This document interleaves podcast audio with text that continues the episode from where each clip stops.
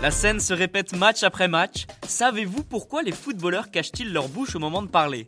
Bienvenue dans Tu veux une médaille Les réponses aux questions de sport que vous ne vous posez pas encore. C'est devenu une habitude. Avant, pendant et après les rencontres, presque aucun joueur ne déroge à la règle maintenant. Ils se cachent tous leur bouche au moment de parler à un partenaire ou un adversaire. On est d'accord, cette pratique est loin d'être naturelle. Pour connaître l'origine de cette habitude, il faut replonger dans les bons souvenirs du football français.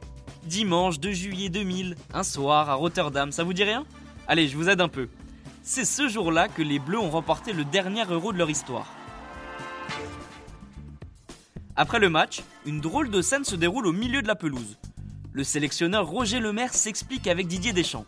Un moment qui peut paraître anodin. En réalité, le patron de l'équipe de France tente de convaincre le capitaine des Bleus de ne pas prendre sa retraite internationale. Mais ça, les gens ne l'apprennent qu'en regardant Stade 2. L'émission a fait décrypter l'échange entre les deux hommes par un spécialiste de la lecture sur les lèvres. Une première à ce moment-là. Et c'est à partir de cet événement que Didier Deschamps décide qu'il ne s'exprimera plus en public sans mettre la main devant sa bouche. Hmm, non. Depuis, la pratique s'est multipliée chez tous les joueurs de football. Cette habitude s'explique également par l'arrivée massive des caméras et des micros au bord des pelouses. Certaines émissions se consacrent même aux échanges des joueurs sur le terrain lors d'un match. Le but est de capter une phrase choc ou un dérapage. Mettre la main devant sa bouche au moment de parler permet aux joueurs de se protéger d'éventuelles sanctions.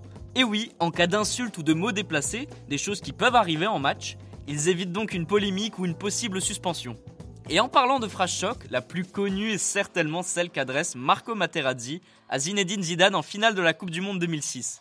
On se demande tous encore ce qu'a pu dire l'italien en maestro français pour qu'il craque.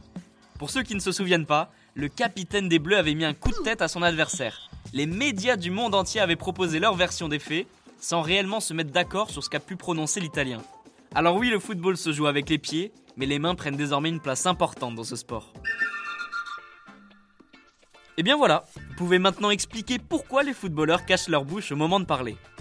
Vous pouvez écouter ce podcast et nous retrouver sur Apple Podcast, Spotify, Deezer, Castbox et toutes les autres plateformes. N'hésitez pas à partager, noter ou laisser en commentaire une question. J'essaierai d'y répondre dans un prochain épisode.